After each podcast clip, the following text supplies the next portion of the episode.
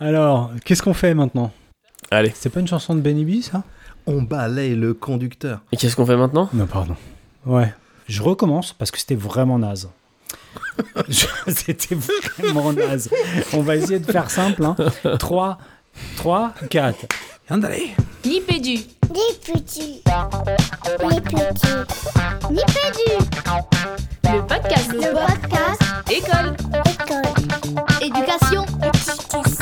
Numérique. Numérique. Nipédu. Nipédu. Nipédu. Hey, bienvenue dans Nipédu. Nipédu, saison 10, épisode 6. Mon petit doigt m'a dit que c'était le numéro 150. euh, version ancienne numérotation, donc un, un numéro rond, c'est plutôt pas mal. Euh, et ben autour de la table, on est toujours euh, les trois plus grands flemmards du, du podcast éducatif. C'est faux, c'est tout à fait faux. Vous verrez que pour cet épisode dédié à la grande flemme en éducation, on a le feu sacré, ils ont le feu sacré euh, euh, ce soir. Allez, je commence euh, par ma droite, le plus chevelu des deux. Il doit aimer que, que je dise ça, c'est pas souvent qu'on lui dit ça. hein.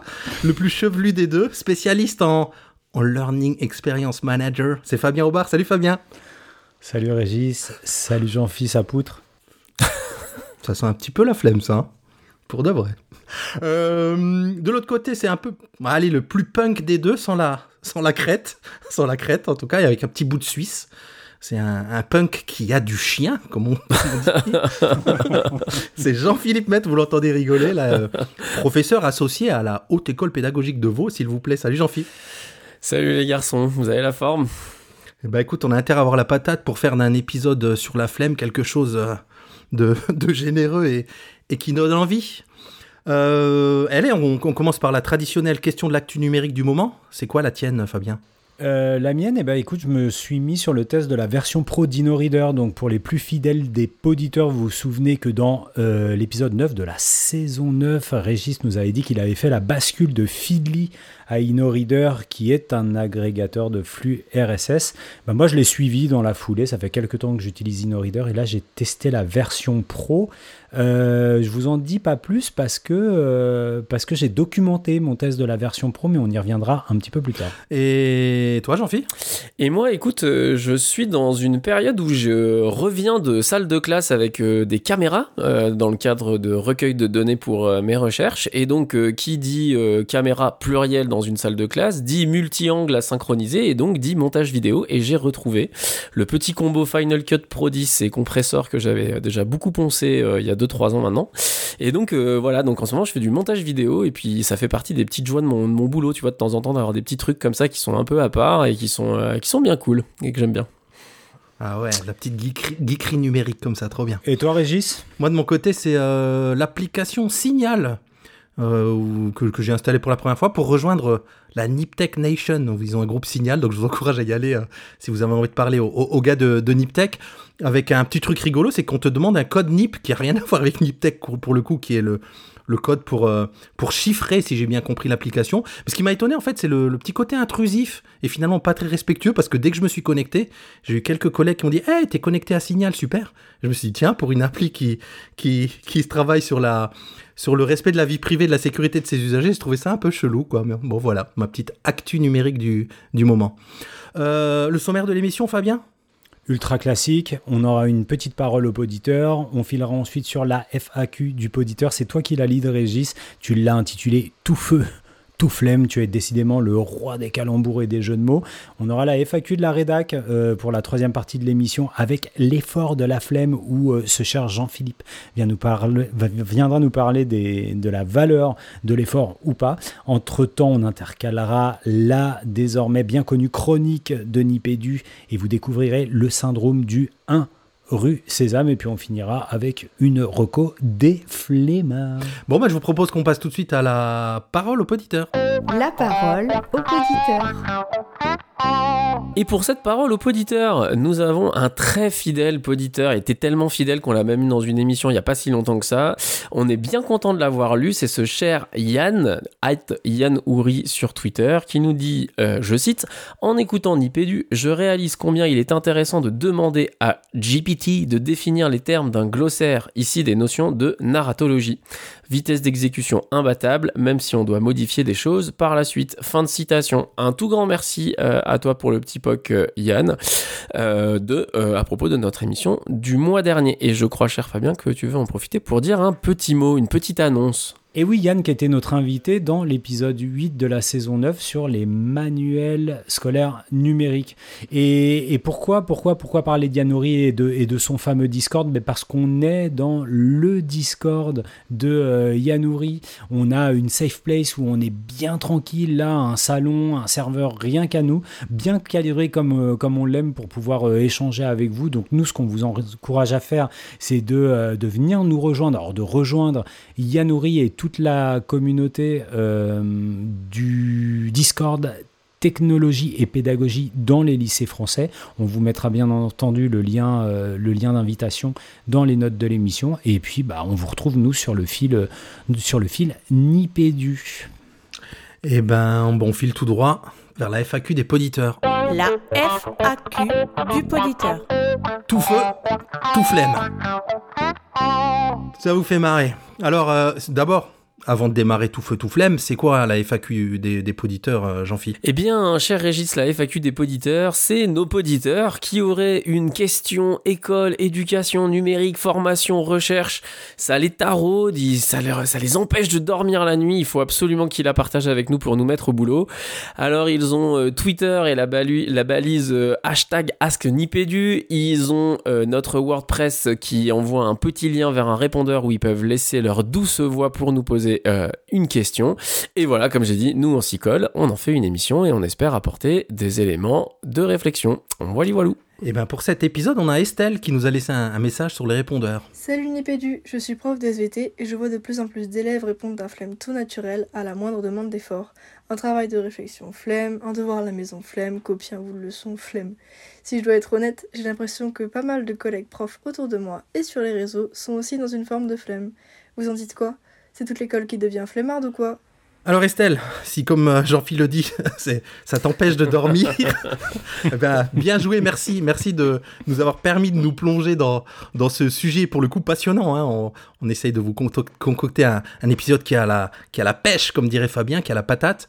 Alors, on va dire qu'on on parle pas de fainéantise, on parle pas de d'amotivation. On va déjà peut-être commencer par se mettre d'accord sur un petit peu, hein, en tout cas on va essayer, pour dire, euh, expliquer un petit peu, définir, circonscrire ce que ce que c'est la flemme. Alors j'ai déniché une définition, je vous mettrai le, détail dans les notes de l'émission, mais les gars, je vous propose d'en donner trois petits points, et puis on va se, on va se faire un petit jeu. Alors, premier, premier, premier élément, flemme, ça vient de, de flegme, phlegma, qui veut dire humeur paresseuse. Bon, jusque-là, ça, ça colle assez bien.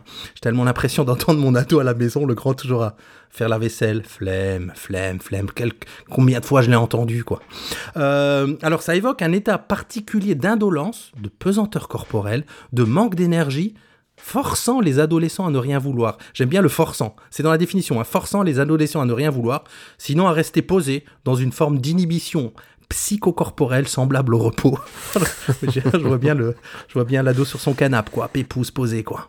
Et dernier élément, alors aussi vachement intéressant, je trouve, comprise par, par les adolescents entre eux, cette fameuse flemme, souvent combattue par les adultes. La flemme est différente de l'expérience d'ennui où rien n'est désiré et surtout pas l'autre. Avec la flemme, au contraire, je peux solliciter l'autre pour m'accompagner parce que justement, j'ai la flemme d'y aller seul, tu viens avec moi.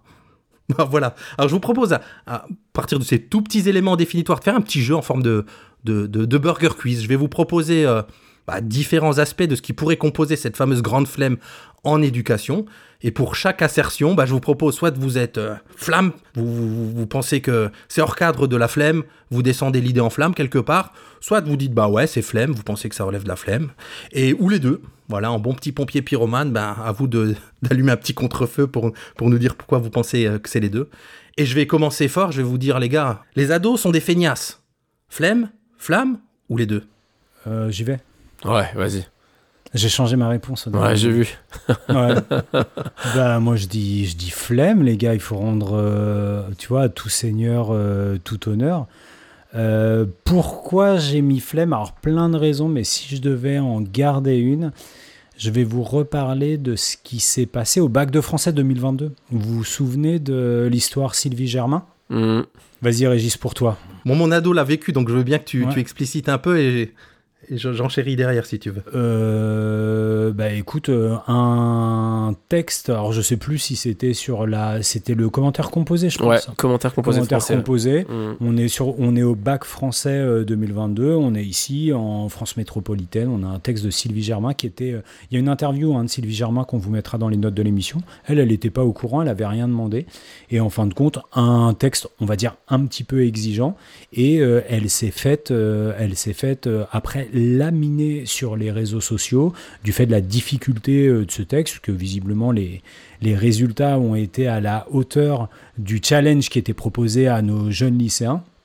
Et donc une réaction comme ça euh, hyper violente à l'égard de cette autrice qui par ailleurs n'avait rien demandé, ce qui euh, peut questionner sur la capacité de la capacité de, ces adolescents ou de certains de ces adolescents, hein, parce que forcément là on prend le risque de généraliser, mais bon ça fait partie du jeu du burger quiz que nous propose Régis, euh, de dire pas normal quoi. Donc ça ça reprend un petit peu euh, ça reprend un petit peu une conclusion dont on parlera de Pelletier et, et Fourquet. euh, on reparlera de cette étude sur la difficulté à, pouvoir, à pouvoir justement faire face à la difficulté.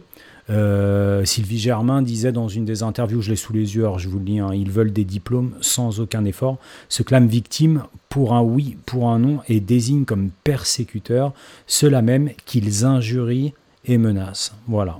Donc peut-être le fait d'une minorité, mais c'est ce fil-là que j'avais envie de tirer pour illustrer le les ados flemme. Alors juste un petit mot et je te laisse la parole Jean-Philippe. Ouais, mon, mon, a- mon ado il l'a vécu puisque ça, ça faisait partie de son bac de français. Alors je sais pas si ça relève vraiment de la flemme, c'est-à-dire que là on était sur, euh, on va dire la, difficulté, le, degré d'effort et on va y revenir évidemment dans, dans, dans, l'émission. C'est plus le tollé que ça a mis derrière, pas en disant que que les ados avaient la flemme de le faire, juste que c'était hors d'atteinte, enfin en tout cas soi-disant euh, euh, trop difficile. Donc euh, je serais pas sûr que je le mettrais du côté flemme, cet exemple-là en tout cas. Jean-Philippe Ouais, alors moi, en ce qui concerne les ados, j'avais répondu euh, les deux euh, parce que, alors, euh, pour un côté, euh, j'allais dire euh, responsabilisant et déresponsabilisant, c'est-à-dire que je pense qu'il y a quand même dans l'adolescence euh, un phénomène euh, de croissance euh, hormonale et de plein de choses qui jouent quand même beaucoup en leur défaveur et que euh, euh, je pense qu'ils font face à quand même un déchaînement de beaucoup de choses dans leur euh, dans leur développement à ce moment-là qui font que c'est pas qu'une question de flemme, c'est aussi une question de, de, de fatigue, de beaucoup de choses, de cherche de repères, de, de voilà. Et puis qu'après, euh, voilà, euh, mais bon, ça fait aussi un peu partie du jeu euh, mais un peu contre la généralisation parce que là encore, voilà, il y a des ados, je pense, dont on peut aussi être tout à fait admiratif pour faire justement face à ce qu'ils arrivent à abattre, étant donné ce qu'ils traversent justement en tant que futurs adultes, la société dans laquelle ils évoluent act- actuellement, etc., etc. D'où le, les deux. Voilà. Écoute, moi aussi, hein, est-ce que les ados sont des feignasses J'ai mis les deux. Euh, je te rejoins, Jean-Philippe, hein, sur ce côté euh, euh, besoin de l'organisme. Ça fait partie d'ailleurs de la, de, de la suite de la définition dont je vous ai donné les trois premiers points. On dit le fait d'être à l'écoute de son corps peut, dans bien des cas, être utile aux besoins de l'organisme. Maintenant, j'ai l'impression que c'est assez bien documenté hein, de- par les neurosciences de Mm, mm. ce rythme particulier de l'ado et de son cerveau. Donc, on va dire que peut-être à l'insu de, de son plein gré. Et pour citer un élément du, du, de, de- de l'enquête euh, Fourquet et Pelletier dont tu parlais, Fabien, il y a, il y a un élément euh, que, que j'ai mis en exergue, qu'on a mis en exergue ensemble hein, d'ailleurs, qui dit que plus d'un tiers des élèves de troisième se sentent découragés d'avance à l'idée de dire un texte d'une page. Donc euh, effectivement, il y a aussi un côté bon. ça, ça, ça peut soulever des questions, effectivement, hein, sur la flemme.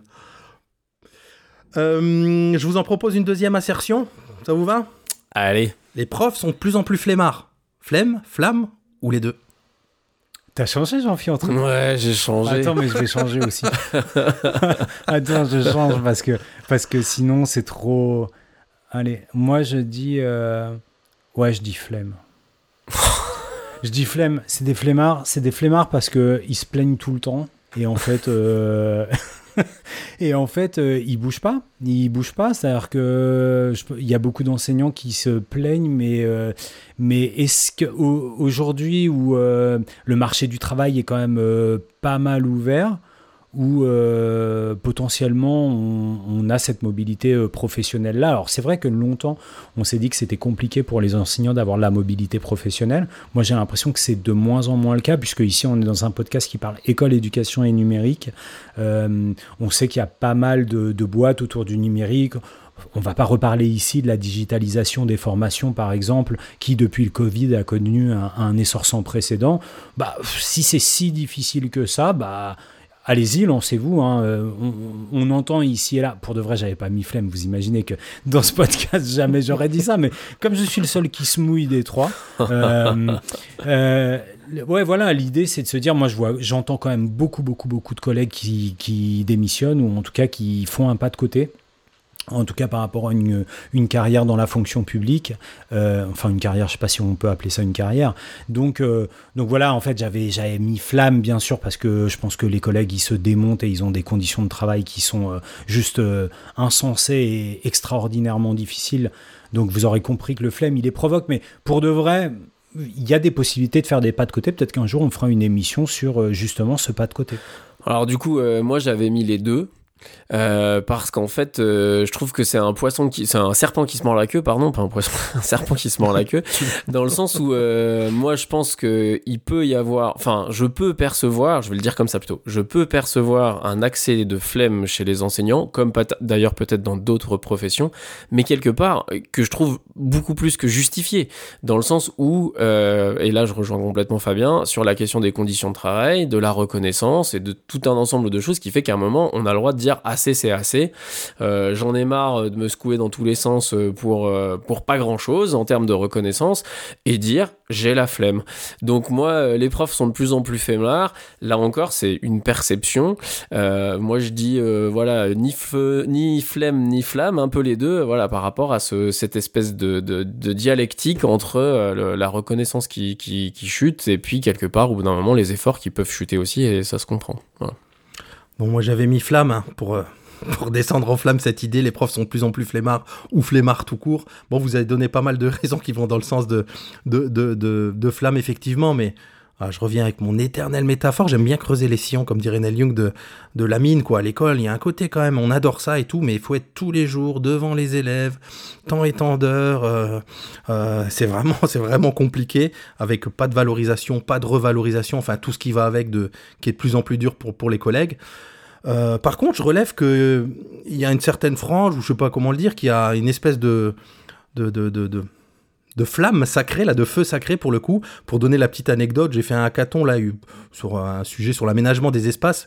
Mais bref, il y avait une petite prof, une toute jeune prof d'anglais qui s'est définie comme ça. Je trouve ça assez étonnant. Euh, sans parler des réseaux sociaux, elle a dit Moi, je suis jeune prof, donc je produis beaucoup de contenu en ce moment pour mes cours, tout ça. Et je me suis dit Ah oui, c'est un paradigme que je voyais pas comme ça. Tu vois, le prof producteur de contenu pédagogique. Je trouve que c'est hyper intéressant et ça m'a fait penser au parallèle où on, a fait pas mal d'épisodes sur ces choses-là, mais notamment l'épisode euh, de la saison 9, euh, épisode 12 euh, sur TikTok et pédagogie. Alors elle parlait justement pas du tout en sens-là, hein, pas de produire du contenu pour les réseaux, mais je suis productrice de contenu et effectivement dans, dans, dans cet état d'esprit-là, bah, il faut produire du contenu pédagogique tous les jours, donc on, a, on a le droit d'avoir un petit peu de la flemme de temps en temps. Alors, petite interlude, les gars. Si je vous demande, mais très rapidement, hein, pour le coup, avant de passer à, notre dernier euh, Burger Quiz, votre outil numérique euh, pour prof ou élève flemmard? Tu dirais quoi, Fabien? Eh ben, en fait, euh, je vais changer par rapport à, ce que j'ai répondu dans, dans les deux premières questions. J'avais mis Photomat pour l'élève flemmard, mais je préfère dire YouTube parce que j'ai appris il y a pas longtemps par ma jeune adulte qu'elle avait jamais lu un seul bouquin de toute sa scolarité secondaire. Elle avait tout regardé sur YouTube. Donc YouTube. Et puis pour le, euh, je te, rejoins tellement, j'en fis sur le côté vu les conditions de travail, n'en faites surtout pas plus les collègues. Et du coup, quelque chose dont on a beaucoup parlé ici, c'est le 40 Hour Teachers Work Week d'Angela Watson, qui est ce programme de formation en ligne pour faire 40 heures et pas une heure de plus, euh, un programme que j'aime bien. Voilà. Jean-Phi, toi Ah, moi, je- du... Ouais, moi je surfe sur l'actu, moi. Chat GPT. bon, c'est vraiment pour les gros. C'est vraiment. En plus, franchement, je vais le dire comme ça. C'est vraiment pour les grosses flemmasses parce que quand même, ça dit beaucoup de bêtises. Je persiste et signe. Voilà. Et, et allez écouter notre émission euh, de la saison 10, l'épisode 5 du mois de janvier. Alors moi j'ai demandé à mes deux ados, euh, j'en fiche, donc je dirais à mon ado de troisième que c'est la méga flemmarde parce que sa réponse spontanée à cette question c'était aussi ChatGPT. Ah, j'en étais étonné venant de sa part. Euh, mon ado de terminal lui m'a parlé de paraphrasite ou reference.info. Bon, je pense que tout est dit. Allez voir ce que c'est en ligne. Moi de mon côté j'ai mis Notion. Alors juste je, mets une précision. euh, Ouais, c'est bizarre. Notion, un outil que, Ouais. ouais, ouais, un outil que j'adore où je mets tout mon boulot et pas mal de travaux perso, etc. Mais c'est plutôt dans le sens que, bah, quand j'ai la flemme de travailler sur le fond, et ben, je- j'adore tellement cet outil qui permet de tout mettre en forme, de changer les choses, de trouver des modèles, que bah voilà, je, je, je, je- j'utilise les moments de flemme pour travailler la, la forme plutôt que le, que le fond, voilà. Euh, toute petite dernière, allez, euh, Burger Quiz, c'est la faute à la société, en vrai, si on est flemmard. Elle nous abrutit de facilité, de divertissement. Flemme, flamme ou les deux? Flemme. Direct. Mais ouais, euh, non, moi là-dessus. euh, Attends, je réponds pas à l'envers, on est d'accord. hein. Si je dis flemme, c'est que je je suis d'accord, hein. c'est ça. hein. Ouais. Ouais, ouais, je suis Ouais, d'accord. Ouais, ouais. F- Moi, j'avoue, franchement, les algorithmes, ils sont trop forts. Enfin, là, euh, quoi qu'on en dise. euh, Enfin, f- moi, je vais plus sur les réseaux sociaux pour ça. Parce que je suis, je suis nul à, me battre contre ça. Moi, je regarde plus que deux applis c'est Le Monde, Allociné, terminé. Parce que sinon, je passerai ma vie là-dessus. Moi, je, je suis là-dessus, euh, je- je- j'arrive pas à me battre. Je, je- j'y arrive pas. Voilà, flemme, à 100%. Fabien? Euh, écoute, moi j'ai mis les deux, comme ça on aura toutes les réponses. Euh, les deux parce que... euh, Alors par quoi je commence? Euh, Pour cette histoire dont parle, dont parle Jean-Phil, là, euh, l'infinite scroll, enfin les réseaux sociaux, le marketing digital, l'infinite scroll, enfin je pense que Jean-Phil t'es pas assez fort, mais personne n'est assez fort. Donc le seul moyen de pas se faire berner, de pas se faire avoir, je pense effectivement c'est de ne pas y aller de s'informer autrement, de bien choisir ses canaux. Et euh, du coup, il y a une part de responsabilité. Enfin, il faut prendre conscience de ça. Je pense qu'on peut être suffisamment bien informé et prévenu autour de ces effets-là. Je repensais euh, au dopamine, toujours avec ce regret qu'on n'ait pas eu le dopamine spécial TikTok, hein, parce que je pense que le TikTok, Hmm. c'est le, le- le- le top du top de, de la captation d'attention et, et de l'infinite scroll.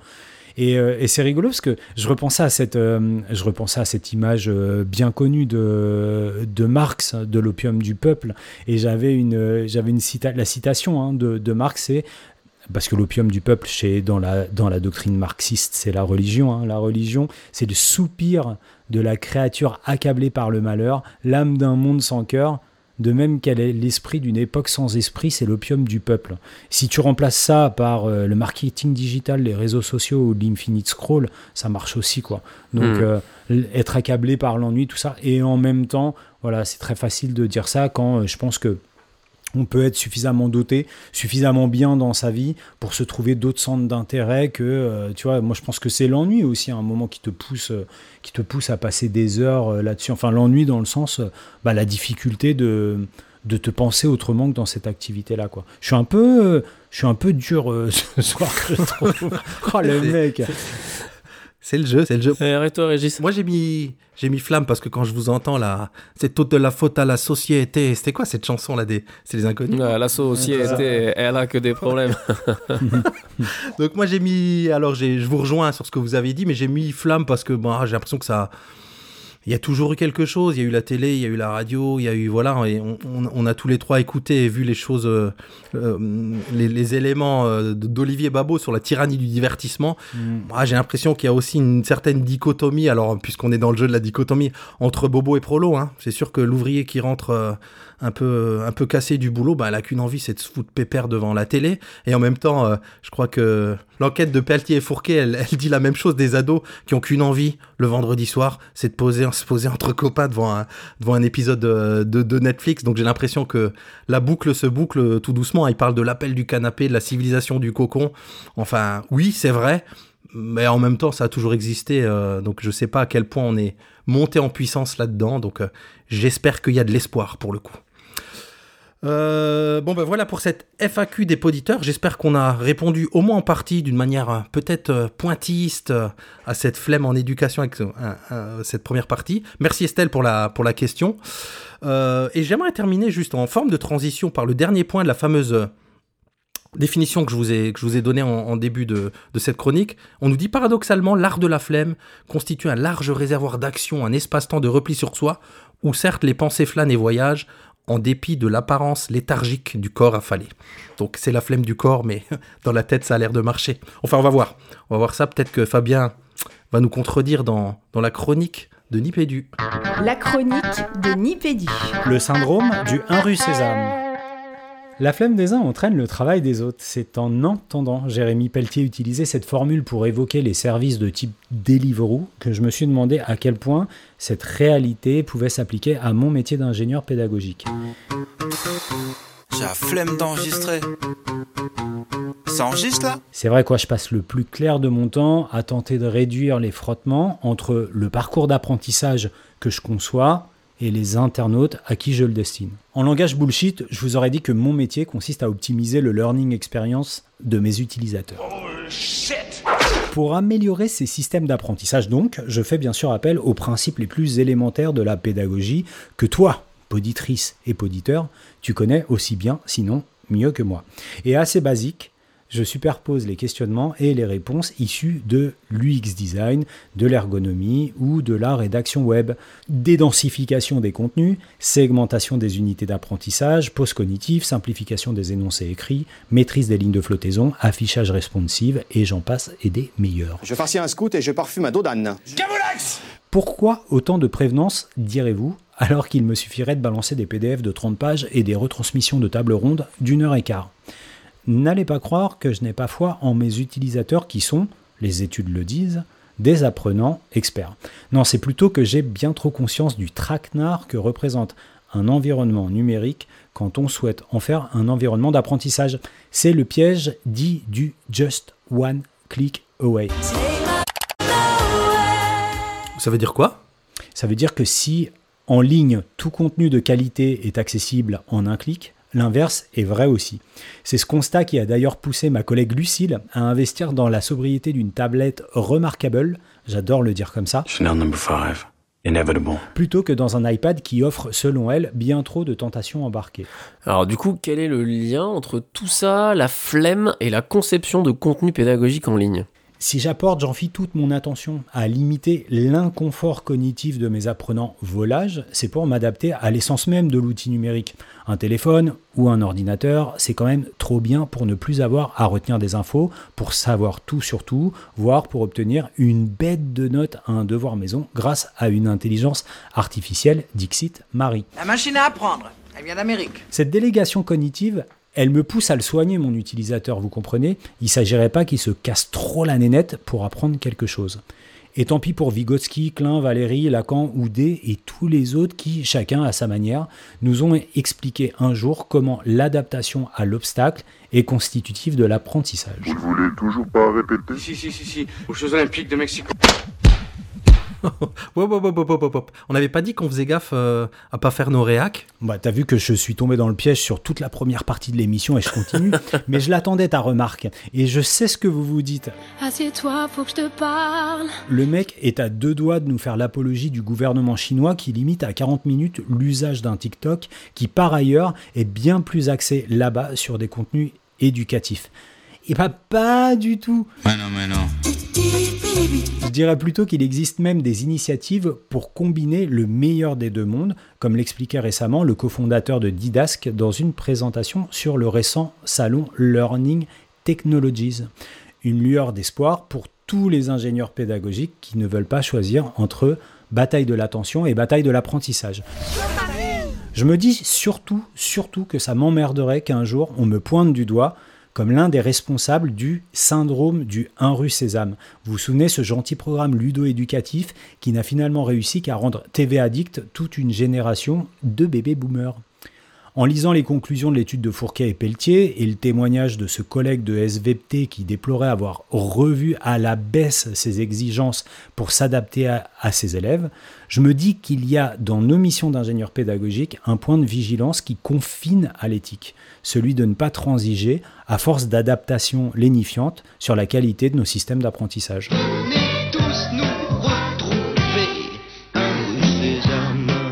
Eh ben, moi je préférais euh, le mauvais de show, hein. mais si vous voulez être les Bart et Ernest de- du, du podcast, je cite. C'est ça qui a fait que tu es devenu chercheur. Alors, euh, Fabien, il nous a. Enfin, il essaye en tout cas de nous simplifier la vie à, à tel point qu'il n'y aurait plus aucun effort à faire. Bon, ça fait rêver. Ah bah, l'effort pour apprendre? Enfin, presque, on va voir ça avec, euh, avec Jean-Philippe dans la FAQ de la rédac. La FAQ de la rédac. L'effort de la flemme. Alors ok les garçons, on est parti pour cette FAQ de la rédac. Alors, dans les deux premières parties de l'émission, donc la FAQ euh, des poditeurs et puis euh, la chronique de notre cher Fabien, on a donc euh, commencé à bien comprendre que la flemme était un phénomène qui était absolument pas anecdotique, d'une part pour nos ados, peut-être même aussi pour nos collègues enseignants. Et puis, on a vu que euh, l'ingénieur PEDA en chacune et en chacun d'entre nous a même, dans une certaine mesure, envie de lui parler à cette flemme, euh, histoire bah, de faciliter les apprentissages tout simplement. Et donc, euh, à ces propos, euh, j'ajoute, ou d'ailleurs je reprécise, je recite, je reboucle vers un certain nombre de ressources. Alors, pour commencer, bah, c'est la ressource qu'on a peut-être le plus citée depuis le début de l'émission et puis qu'on n'a pas encore correctement citée. Donc, c'est le rapport qui a été écrit par euh, Jérôme Fourquier et son prénom va me manquer, Pelletier, son prénom Jérémy. Jérémy Pelletier, un rapport qui est issu de la Fondation Jean Jaurès sur justement l'état de la flemme en France, euh, notamment, c'est une de leurs hypothèses, suite à la crise sanitaire euh, du Covid. Et euh, dans le cadre de ce rapport, on a cette petite citation, j'ouvre les guillemets, ce n'est pas un hasard si les influenceurs des réseaux sociaux et de la télé-réalité sont très populaires dans la jeune génération, puisqu'ils incarnent pleinement cette aspiration majoritaire à la réussite matérielle et sociale, mais, et c'est là le clou du spectacle, sans forcer. J'ajoute à ça euh, un autre, euh, une autre, euh, une autre, j'allais dire un autre fil de ressources parce que pour le coup là il y en a un paquet des publications. C'est toutes les recherches qui existent sur la procrastination. Donc mot un petit peu compliqué mais qu'on connaît très très bien lorsque l'on fait une thèse. C'était, on en parlait très très souvent entre jeunes doctorants de ces moments passés sur l'ordinateur à aller regarder YouTube, à regarder Le Monde justement, à aller lire le truc alors qu'on sait très bien que on doit commencer à écrire un chapitre, qu'on doit traiter nos données, qu'on doit, enfin voilà, tous, ces moments de. Et donc il y a eu beaucoup, beaucoup, beaucoup de recherches qui ont été faites sur la procrastination et qui montrent que ça a un effet très fort, qui ne date pas d'hier. D'ailleurs, j'ai trouvé une, une, une histoire de la procrastination extrêmement intéressante. Donc vous aurez les, un un lien euh, dans les notes de l'émission. Et puis, je boucle vers un article que nous avions co-signé, euh, cher Régis et cher Fabien, dans nos cahiers pédagogiques euh, adorés, d'ailleurs à qui on fait un petit big up, n'oubliez pas de vous abonner, euh, en 2019, euh, sur la question de la nature, de ce grand discours qu'on nous fait en ce moment sur le fait que les apprentissages, enfin qu'on nous faisait surtout il y a quelques années, sur le fait que les apprentissages pouvaient être, pouvaient suivre le cours naturel de la croissance des enfants, etc., etc. Et du coup, on avait pu dire que est-ce que vraiment tous les apprentissages, surtout les plus savoureux, sont-ils effectivement accessibles sans effort? Alors si je croise cette, euh, ce- ce- cette thématique sur la flemme, ces différents points que j'ai essayé de faire émerger des différentes euh, ressources euh, que, que je viens de reciter, en fait ça nous mène assez naturellement sur la question de la valeur de l'effort et de la valeur du travail. En plein débat sur les retraites, c'est un vrai pain béni pour nous. Et je vais essayer de vous adresser une question finalement assez simple, euh, les garçons. Est-ce que, à votre sens, devant nos élèves, quel que soit leur âge, est-il vraiment raisonnable de défendre la possibilité qu'on puisse atteindre des ambitions, quelles qu'elles soient, euh, sans effort? Et je pourrais décliner ça en deux sous-questions, je vous laisse vous saisir de celle que vous préférez. Est-il possible de se satisfaire en tant qu'apprenant de quelque chose qui ne nous a pas demandé d'effort? Ou est-il possible de faire des efforts sans s'en rendre compte? J'ai envie de retourner ta question comme une chaussette et de parler d'un article qu'on a qu'on a a tous les trois lu hein, effectivement pour préparer ce, ce dossier autour du beau travail, tu vois, et de dire plutôt Euh, Est-ce que même quand on a l'envie de faire un travail de qualité, ce que, ce que, ce que certains sociologues appellent un beau travail, hein, c'est un article de The Conversation qu'on vous mettra dans les notes de l'émission, euh, le, le titre exact c'est le beau travail, une revendication ouvrière trop souvent oubliée. Bah, Est-ce que même quand on a ce goût de l'effort et cette envie de faire les, les, les, les, choses bien, bah parfois toutes les conditions sont réunies pour que pour que pour qu'on n'y arrive pas et qu'il y ait une espèce de de flemme d'avance. Tu vois, je, je retourne un peu le paradigme. Peut-être Fabien, tu vas le remettre à l'endroit, mais je trouve que c'est quelque chose de voilà derrière cette grande cette, cette grande flemme et on le vit euh, là. Hein, on est on est on est aux alentours de jours de grève, de autour de la retraite. Il y a plein de de choses qui se jouent sur bah il y a l'envie de faire des choses, il y a l'envie d'avoir un bon et un travail, de le faire bien, et, ce goût de l'effort, mais découragé d'avance parfois. Il y, a une, euh, il y a une confusion qui me pose problème, moi, dans le débat que j'ai retrouvé euh, à plusieurs endroits quand on a préparé cette émission. C'est le glissement sémantique qu'on peut faire un peu rapidement entre la notion d'effort et de dolorisme.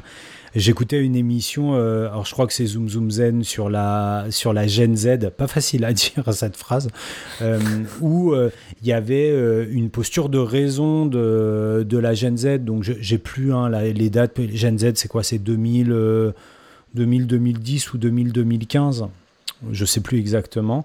Des jeunes adultes d'aujourd'hui, on va dire, qui refusent euh, le dolorisme. Et, et, je me disais, refuser le dolorisme, c'est plutôt euh, une posture saine, tu vois, de te dire. Alors, le dolorisme, hein, c'est cette croyance qu'il faut souffrir pour réussir. Vous êtes d'accord avec cette définition, les garçons? Mhm. euh, Donc, il y a un rejet du dolorisme, et je pense que ça aussi, ça note une, une ça note une, une dimension sociétale importante parce que on voit, j'avais lu dans une autre étude, et là, je suis bien incapable aussi de vous donner la source, peut-être que je pourrais la retrouver, de se dire que euh, cette propension au dolorisme, elle était plutôt vraie chez les classes populaires que, euh, que chez les classes dominantes. Donc cette, cette croyance-là du dolorisme, il y a une espèce de réaction envers celle-ci, de se dire mais pourquoi est-ce que je m'imposerais ça? Pourquoi est-ce que j'irais souffrir? Et je trouve que souvent on entend une confusion entre effort et, et dolorisme qui me, qui me gêne. C'est-à-dire que oui pour, euh, pour, pour, euh, pour dire que oui pour dire non au dolorisme, mais non pour assimiler le dolorisme à l'effort et de jeter le, le bébé avec l'eau du bain et dire pas de dolorisme égale pas d'effort. Ouais, alors le problème, c'est que moi, euh, je sais que Régis va dire que je dis toujours la même chose, mais pour moi, euh, la question entre l'effort et le dolorisme, c'est un effet de seuil. C'est-à-dire que quelque part, euh, peut-être que la question, c'est jusqu'à où tu vas. Et encore, tu vois, je vais te donner un exemple. Mais qui est peut-être un mauvais exemple, hein, j'en sais rien, mais qui est, est pe- peut-être un cas particulier. Mais il y a des, par exemple, je sais pas si tu peux apprendre à jouer de la guitare sans avoir mal au bout des doigts. Et, là, je parle vraiment de douleur. Je fais exprès d'aller là-dessus pour parler de la douleur physique. Alors, est-ce que ça veut dire que rien de bon ne peut sortir sans douleur? Non. Mais par contre, est-ce que ça veut dire qu'on peut toujours éviter la douleur pour aboutir au plaisir de savoir réussir, enfin de savoir où réussir à faire quelque chose bah je sais pas. Et puis surtout, je dirais que la différence entre effort et dolorisme, et t'as raison, il peut y avoir des efforts sans douleur, mais peut-être que c'est un continuum en fait, et que quelque part, c'est bien là que j'ai envie de vous interroger, c'est que euh, est-ce qu'il peut y avoir quelque chose dont on est satisfait, qu'on a fait, qu'on a appris, sans passer par quelque chose qui est quand même une forme de contrainte, qui va peut-être pas jusqu'à la douleur, mais qui est quand même une forme de contrainte. Euh, ouais, alors je rebondis parce que je trouve l'exemple euh, effectivement parfait, j'en fis un, et, et je fais le lien avec le, ce, que disait Fabien juste avant. C'est aussi dans le- dans l'enquête euh, Jean Jaurès où il parle du no pain, no gain, hein, c'est on va dire la traduction anglaise, et où ils disent que dans leur enquête, euh, ben c'est inversement, enfin c'est c'est- cette assertion, elle est, elle est de plus en plus considérée comme fausse à mesure que l'âge descend, quoi. Vous voyez ce que je veux dire? Plus on est jeune, plus on, moins on adhère à cette assertion-là. Et sur l'exemple de la musique, je le trouve particulièrement, évidemment, parlant. Tu imagines bien pourquoi, j'en phi Bah effectivement, c'est-à-dire que il y a cette question de du seuil. À partir de quel moment euh, la douleur ou le, enfin on va, garder ce mot-là, permet d'apprendre, en tout cas on doit passer par un certain seuil, alors ça peut être physique comme tu le dis ou mental, et en même temps, ça doit dépendre de, ce qu'on de ce qu'on apprend. Si je reste dans cet exemple de, de, du paradigme musical, de la beauté, du, de, de, l'art, ça me, ça me rappelle le, le- le- Quand la beauté nous sauve de Charles Pépin, où il y a ce truc de saisissement aussi, tu vois, qui parfois on nous dit, et, je reparle de, de c'est Babet, Babo, pardon, de Babo sur ce truc de, bah, ça demande euh, un investissement, un effort, mais parfois il n'y a pas tout ça, ça passe directement, je sais pas comment dire, tu vois, il y a un espèce de saisissement où tu découvres quelque chose sans forme d'effort, euh, sans, sans, sans, sans, euh, comment dire, une espèce de, si j'utilise le mot, il est peut-être pas bon, quoi, mais une espèce de transcendance de quelque chose, quoi. On apprend quand même quelque chose.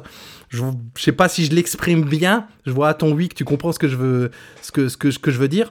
Donc il n'y a pas forcément de, de, de, de- de cet effort, et je trouve plutôt sain, pour revenir sur maintenant un peu le côté du monde du travail, bah ces jeunes qui disent. Mais moi, j'ai pas envie de me lever à 5 heures du mat, à faire des croissants, à dormir à 14 heures, euh, mal payé pour, une pour, la, société. Je trouve plus. Alors, évidemment, le- un boomer te dirait, mais qu'est-ce que c'est que ces jeunes feignants? En même temps, non, est-ce qu'ils voient peut-être pas le monde comme il devrait être En tout cas, moi, je serais plutôt de, de ce côté-là. Sans dire qu'il faut pas du tout d'effort et qu'il faut pas travailler, que, que ça passe pas par là. Mais il y a un espèce de balancier, je trouve qu'on va plutôt dans le bon sens avec la jeune génération, et ça va s'équilibrer à un moment. Moi, je suis d'accord avec ça, mais pour répondre à, l'une de tes sous-questions, est-ce qu'il est possible de se satisfaire de ce qui ne demande pas d'effort? Je suis tombé complètement par hasard sur euh, une interview d'un monsieur qui s'appelle euh, monsieur William Marx et qui récemment a, publié des textes euh, inédits de, Paul Valéry. Il était dans le 7-9-30 euh, d'Inter il n'y a pas longtemps. Et.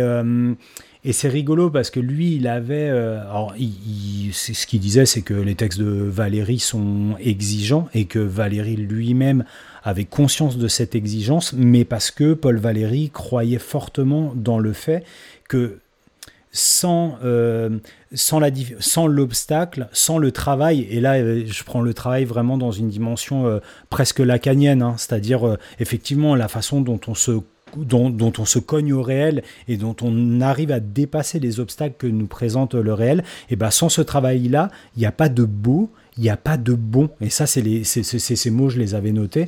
Et euh, bon, la formule peut paraître un peu magique, hein, comme dirait le directeur de thèse de Régis, c'est sorti du chapeau, cette assertion-là. Mais quand même, moi, je, me le, je le rejoins et je me dis que le travail en termes de, de phénomène transformatoire de l'être, pour te transformer, je pense qu'il, mais ça c'est une conviction personnelle, qu'il faut en passer par, euh, il faut en passer par l'effort et, le travail. Mais après, je trouve ça intéressant la forme de, de, méditation ou de sublimation dont tu parlais tout à l'heure, Régis. Moi, c'est une expérience humaine que j'ai pas vécue par moi-même. J'ai plutôt connu la, voilà, la transformation de moi-même à travers, euh, à travers le, le dépassement euh, par, par une forme d'effort. Alors moi je pense à plein de choses en vous écoutant. Déjà une des choses à laquelle je pense, euh, enfin à laquelle j'ai envie de répondre, c'est quand tu citais l'exemple de la boulangerie, euh, Régis. C'est marrant parce qu'il résonne parce que enfin bref, ça résonne et je vois bien ce que tu veux dire. Mais par contre, euh, je crois que ce serait quand même une illusion de faire croire à ces jeunes-là qu'ils vont faire moins d'efforts. C'est juste qu'ils choisissent les efforts qu'ils ont envie de faire. Ça, c'était quelque chose qu'on, je pense, qu'on avait beaucoup moins de latitude et de choix de faire dans des générations précédentes. On, te disait beaucoup plus, tu vas faire ça, puis c'est comme ça. Et aujourd'hui, on, globalement, on, a- on est des générations, je pense que c'était déjà le cas de la mienne, où on avait beaucoup plus de choix dans ce qu'on avait envie de devenir euh, professionnellement, humainement, euh, même dans nos vies personnelles, etc. Mais que, euh, oui, on choisit nos efforts, mais c'est pas parce qu'on les choisit qu'on n'en fait pas. Et tu vois, et quelque part, moi je reprends euh, cette citation là du, rapport de, de Fourquier et Pelletier sur euh, euh, la jeune génération qui croit que les influenceurs, que les, vidéastes et ce genre de choses, ils font pas d'efforts. Moi ça j'y crois pas. Enfin tu vois, je pense que c'est des gens qui au bout d'un moment, de par le fait qu'ils doivent publier ré- régulièrement, qu'ils doivent s'assurer d'avoir leurs followers et tout ça, nécessairement derrière, ça peut pas se faire sans forcer. Enfin tu vois, je, enfin, j'ai du, du mal un, peu à, y croire. Et puis après, moi je, te remercie Fabien d'avoir cité cette interview que tu m'as fait découvrir et à laquelle j'ai pensé aussi euh, en écoutant Régis, euh, clairement qui me paraît être l'archétype de la situation où en plus tu sens quoi que ce William Marx quelque part s'il avait pas autant travaillé pour ce truc, lui personnellement, en plus il dit hein, le bouquin il était quasi prêt, puis en fait on redécouvre encore des archives qu'on connaissait pas, je dois tout recommencer, Euh, et, tu sens que il, il est ultra content de partager son travail euh, parce que euh, il a connu un peu des, des circonvolutions et des difficultés et des efforts, etc. Mais ça, oui, et tu vois, et ça, ça rejoint deux choses. Alors, ça rejoint la notion du beau travail, c'est-à-dire quand tu es impliqué dans quelque chose que t'aimes, tu es dans ce flow, hein, cette fameuse notion de flow, où tu te rends pas compte de l'effort, où tout est. Tes doigts ils saignent à la guitare, mais tu continues parce que t'aimes ça et que, et que ça t'apporte un plaisir et que tu es dans quelque chose que t'aimes. Donc, effectivement, il y a cette notion de. Bah, si je suis euh, pris dans une passion ou d'un métier passion ou quelque chose comme ça, eh ben là j'ai envie de dire que tout est beau, tout roule, et, et, et malgré la douleur, il n'y a pas de dolorisme, il n'y a pas cette notion-là qui, en, qui, qui, entre en jeu. Et sur le deuxième point, je te rejoins aussi, Jean-Phi, sur euh, la nécessité de valoriser l'effort. Tu parles des, influenceurs. Moi, je vois toujours ces cas des, ados, mais on a tous vécu ça. Tu sais, ce copain ado qui a des super notes et qui dit ne rien foutre. Oh non, non, je fais rien à la maison, je fais pas mes devoirs, machin. Il a toujours des, des super notes. Et puis tu te rends vite compte que finalement, c'est juste une espèce d'auto-valorisation de la flemme, alors que derrière, il y a un vrai travail. Et tu vois, ça, en soi, ça rejoint les, cette histoire de réseaux sociaux. On a l'air de les voir. Euh, se tourner les pouces toute la journée, mais la production de contenu, c'est un enfer, et qu'on voit un petit peu les, les émissions qui montent l'envers du décor, je te rejoins complètement, c'est une fausse valorisation de... Enfin, une valorisation d'une espèce de fausse flemme, d'une fausse facilité quelque part. Euh, ouais, ouais, mais moi je suis alors, tout à fait. Et, juste euh, parce que du coup là on arrive à la fin, le truc aussi où, auquel j'ai pensé en vous écoutant. Et puis du coup, moi c'est marrant parce que l'article que tu as cité plus haut là, justement sur le, beau travail euh, là qui est écrit par un sociologue dans The Conversation et qui s'intéresse plus aux aspects ouvriers, c'est marrant. Moi je l'ai pas reçu comme toi, c'est-à-dire que le message que j'en ai reçu, c'est aussi justement cette possibilité parce que là depuis tout à l'heure on parle de, de l'éventualité des, des métiers ou des travaux ou des tâches, je sais pas, c'est peut-être pas que des métiers d'ailleurs, dans lesquels il peut y avoir du vrai plaisir. Et puis, ben, on en retombe un peu sur l'opposition euh, très primaire que tu évoquais tout à l'heure, un peu euh, prolo-bobo, quoi, un peu comme ça. Mmh. Mais justement, moi, ce que j'ai retiré de cet article que je trouvais intéressant, c'était de dire que, en fait, ben, et puis je, je, pense à un autre, un autre truc que j'ai vu il y a pas longtemps. C'est qu'en fait, euh, parfois même euh, dans ces tâches-là qui paraissent dont on, il, par, il, peut paraître difficile de se satisfaire, ben en fait, il, les, ces ouvriers, ils trouvent de la beauté dans ce qu'ils font, aussi parce que justement, ils y mettent des efforts.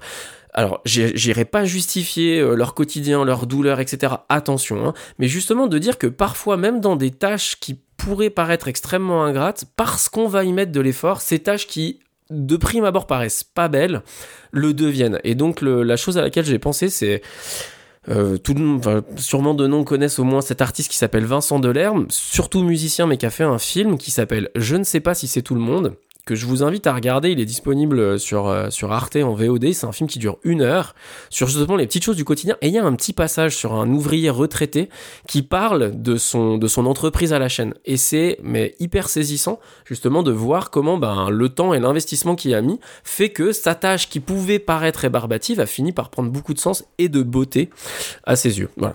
Écoute, euh, ça me fait penser à d'autres trucs, mais on va pas rebondir à ce fameux ouvrage L'établi qui parle du monde ouvrier, effectivement. Euh, mais tu, as presque fait une reco déjà, donc je vous propose qu'on file vers la reco de la rédac. La reco de la rédac.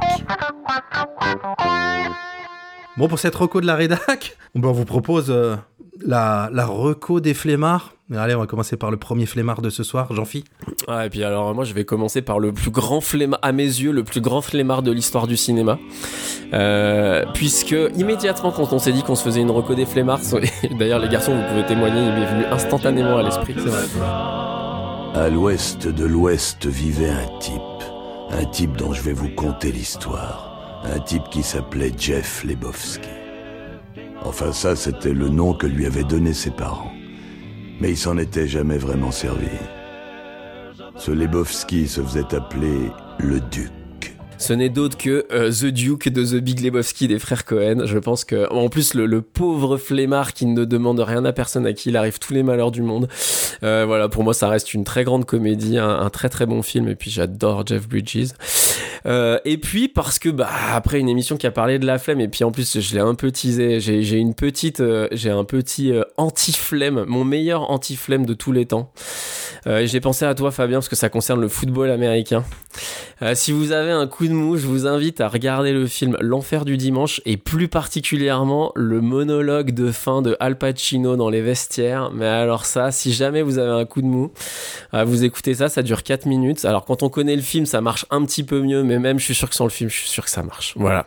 Le remède anti-flemme. Regardez le gars qui est à côté de vous. Regardez dans ses yeux.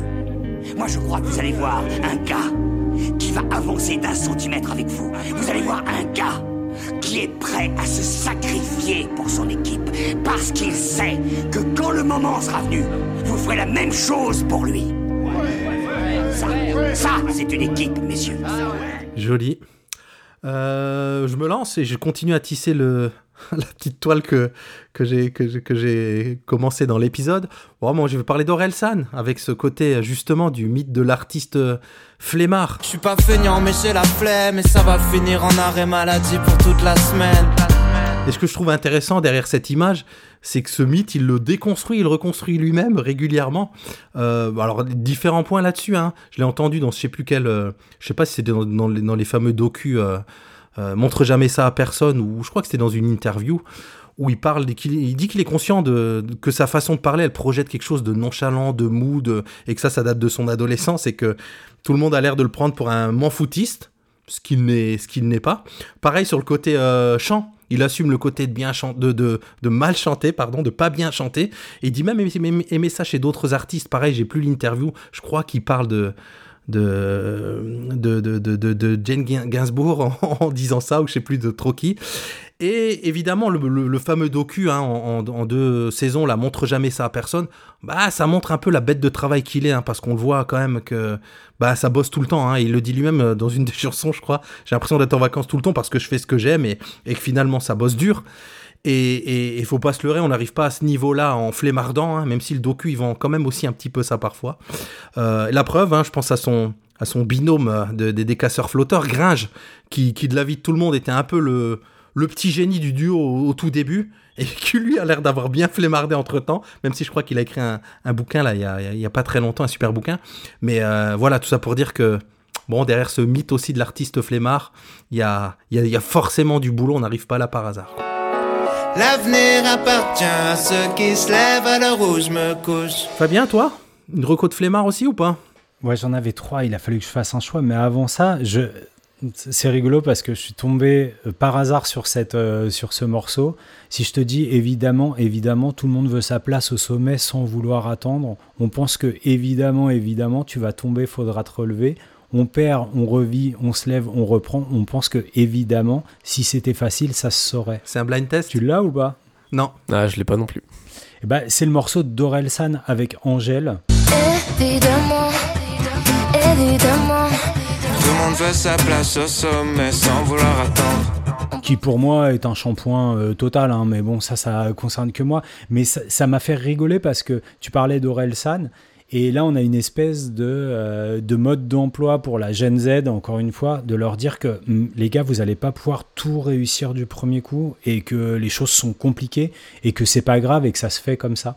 Donc je trouve, que c'est rigolo par rapport à ce que tu disais, que Aurel San soit lui-même dans cette espèce de mode d'emploi, et qui valide le fait que l'effort, ou en tout cas l'échec, l'effort, euh, dépasser sa frustration, c'est quelque chose de nécessaire, parce qu'on n'a pas mis de frustration dans cette émission, mais il y a peut-être quelque chose de cet ordre-là.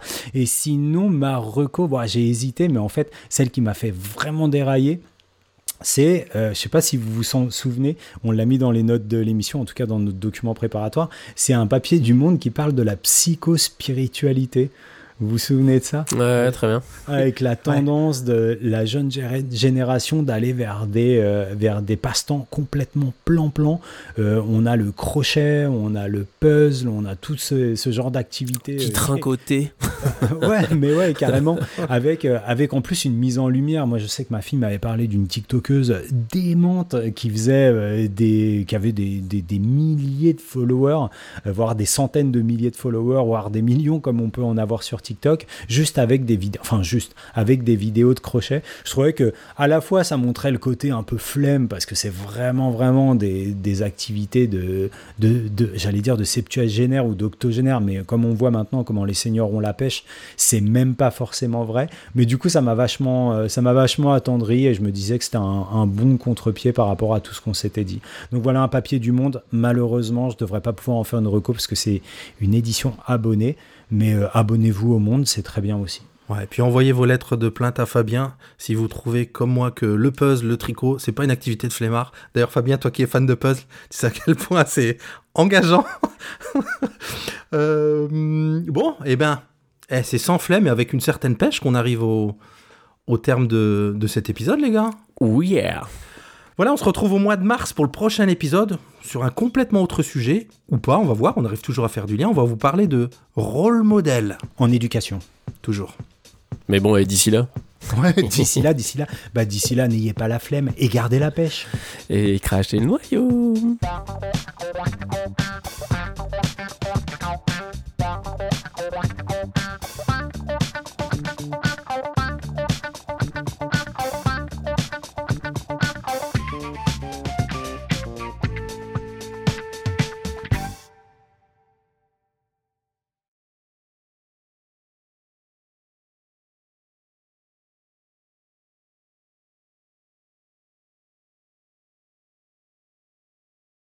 Oh non, me donne pas la parole en premier sur une reco de la rédac.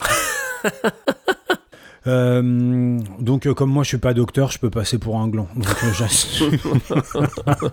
J'ai pas de public, tout ça. Ma carrière ne, ne, ne- ne- ne- ne risque rien du tout.